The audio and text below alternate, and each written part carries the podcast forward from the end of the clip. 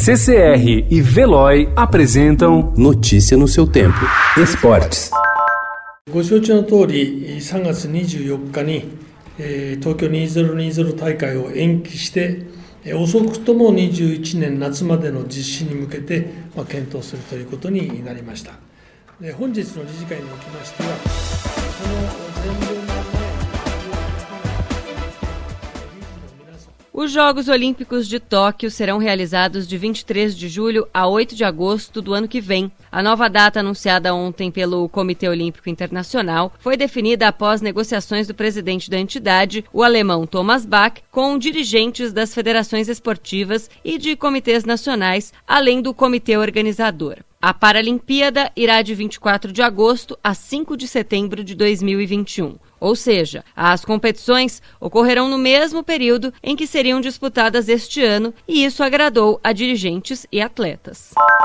A mesa tenista paralímpica Eliane Correia, de 48 anos, morreu sábado em São Paulo com suspeita do novo coronavírus. A Confederação Brasileira de Tênis de Mesa inicialmente informou a Covid-19 como causa da morte, mas depois corrigiu a nota. O resultado do teste para confirmação da doença será divulgado apenas em 10 dias, comunicou a entidade.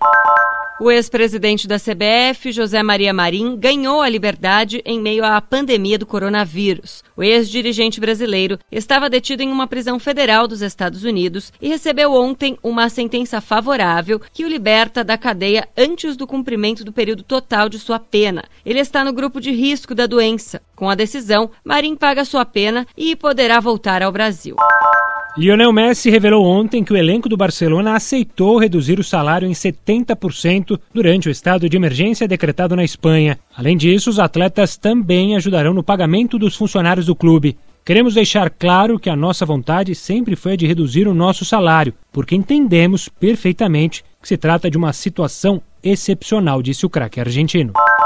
O goleiro Jonatas trocou o campo pelo canteiro de obras durante a paralisação do Campeonato Gaúcho em função da pandemia do novo coronavírus. O jogador do Esportivo de Bento Gonçalves, no Rio Grande do Sul, decidiu conciliar a quarentena com os trabalhos como voluntário na instalação de 40 novos leitos em um hospital da cidade. A reforma tem como objetivo aumentar a capacidade de atendimentos para pacientes infectados. Ele colabora como auxiliar de pedreiro. Notícia no seu tempo. Oferecimento CCR e Veloy.